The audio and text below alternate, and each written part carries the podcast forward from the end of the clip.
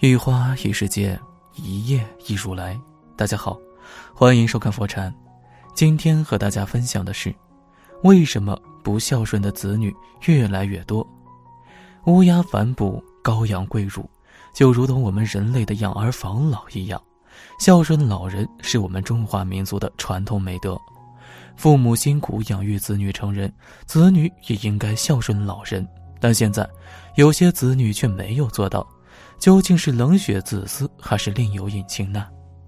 九十岁的冯奶奶在杭州下城区环北新村住了三十多年，家里却突然来了几个陌生人，说是买了房子，将正发着高烧的老人赶了出来。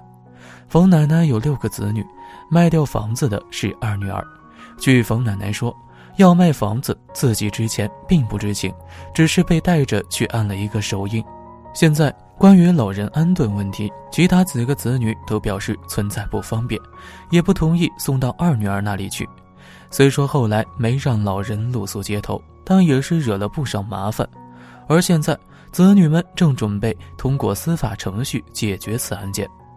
本应该是相亲相爱的一家人，最后还是要闹到法庭之上。这是何必呢？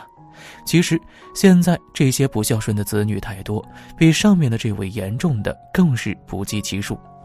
二零一八年四月二十六日，在达州市宣汉县城的夏城豪发生了让人惊诧的一幕：一名年轻女子在大街上与母亲发生争执，突然扇了母亲一耳光。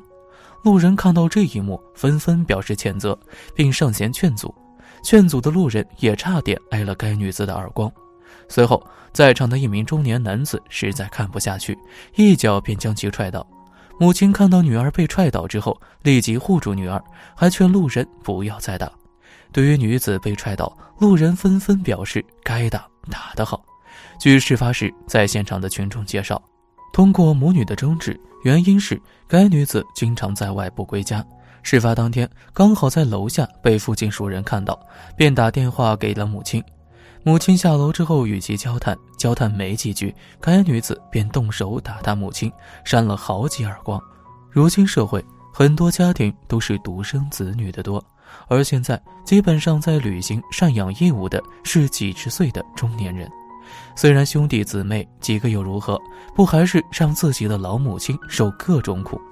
在安徽省农村有这样的一件事儿：李奶奶有四个儿子，没有女儿，已经到了九十岁高龄，因生过一场大病而全身瘫痪，生活不能自理，结果却被儿媳们嫌弃，只能待在自己的院子里。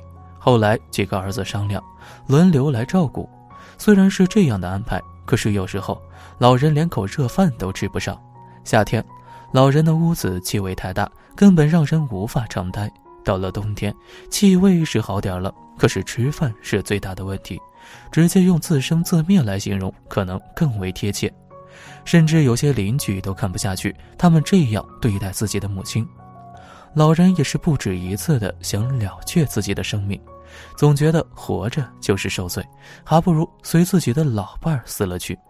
大概熬了一年多吧，李奶奶去世，尸体火化后就给哭灵。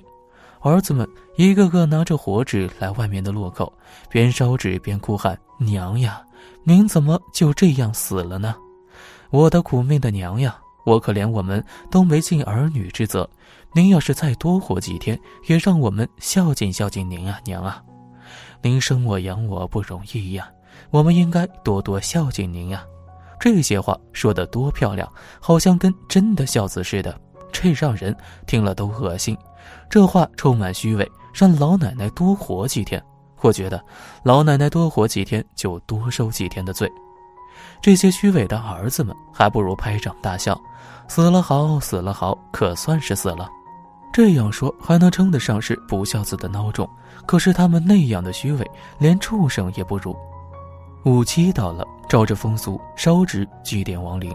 儿子们更是一个比一个孝顺，用纸扎的纸楼房、纸金山、纸银山、纸童男、纸童女、纸电视机、纸冰箱等等，上数多的都数不清了，都堆积如山。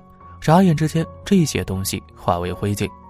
旁观的人们笑道：“老太太可享福了，你看她在活着的时候没有享福，这死了有金山有银山，这活着没有死着享福，真是太大的讽刺啊！说了这么多，为什么不孝顺的子女还是会有那么多呢？我总结了一下原因：一，这些老人对自己的父母就不孝。作家郑渊洁说过，想让儿女孝顺自己，最好的教育方式就是玩命孝敬自己父母。老家的刘大爷说。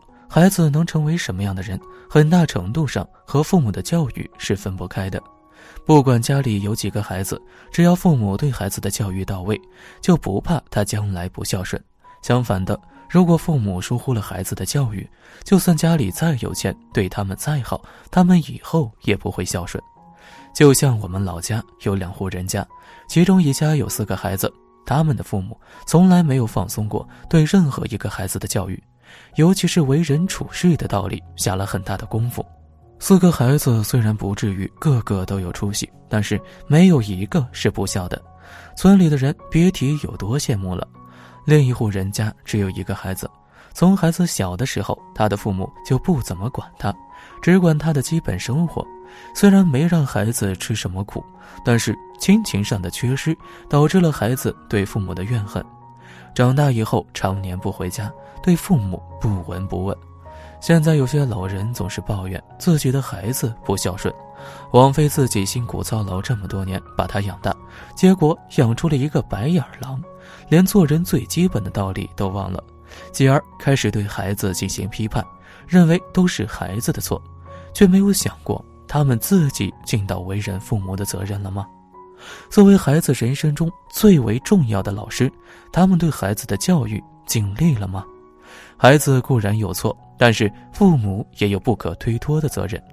二，对儿女不好，在古代那么注重孝道，以孝可以当官，以父母为天的年代，都可以说出“父不慈，勿怪子不孝”这种话。其实很多人是不配当父母的。小时候身边不止一个这种同学。他们父母生活不顺，有压力，殴打孩子来出气。下雪天，孩子还穿着一条单裤，学校要交学杂费，回家向父母要，父母不仅不给，而且又是一顿打。从来不管孩子学习，只顾自己打麻将。孩子学习不好，又是一顿打。只是成绩不好但不调皮惹事的孩子，父母觉得念书没前途，初中没毕业就不让读了，让出去打工赚钱回报家庭。这些父母的恶行也是数不胜数。三、经济条件的限制让他们有心无力。现在的生活压力越来越大，对于平常人来说，租房、工作和生活就已经让他们精疲力尽了。对于父母，也就有些顾不上了。尤其是现在的九零后，据调查显示，九零后的人均负债率超过十万。虽然这个数据并不能完全说明问题，但是也反映了大部分九零后的生活现状：忙于工作和基本的生存问题，回家照顾父母的次数就少了。不是他们不想孝顺，而是经济实力不允许。四偏心，老一辈的人子女众多，手指还有长有短，从小肯定会有个最偏爱的孩子。就我知道的好几个家庭，生了五六个孩子呀。没有一个肯赡养老人，推来推去。社区找到几个儿子来调解，几个儿子说老人分产不公，唯一的房产给了最小的儿子。得到房子的小儿子也说他穷，没钱养不起老人，自己做不到平衡，对自己每个儿女公平，儿女当然有怨言。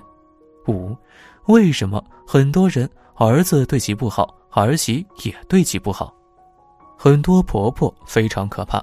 有个同学曾说，他妈妈怀孕时一只鸡都没有吃过。他奶奶看见他妈生了一个女儿，抱都没有抱，掉头就走。同学妈妈是老师，不可以超生。他奶奶叫他妈妈把女孩送人，再生一个。他妈妈不肯。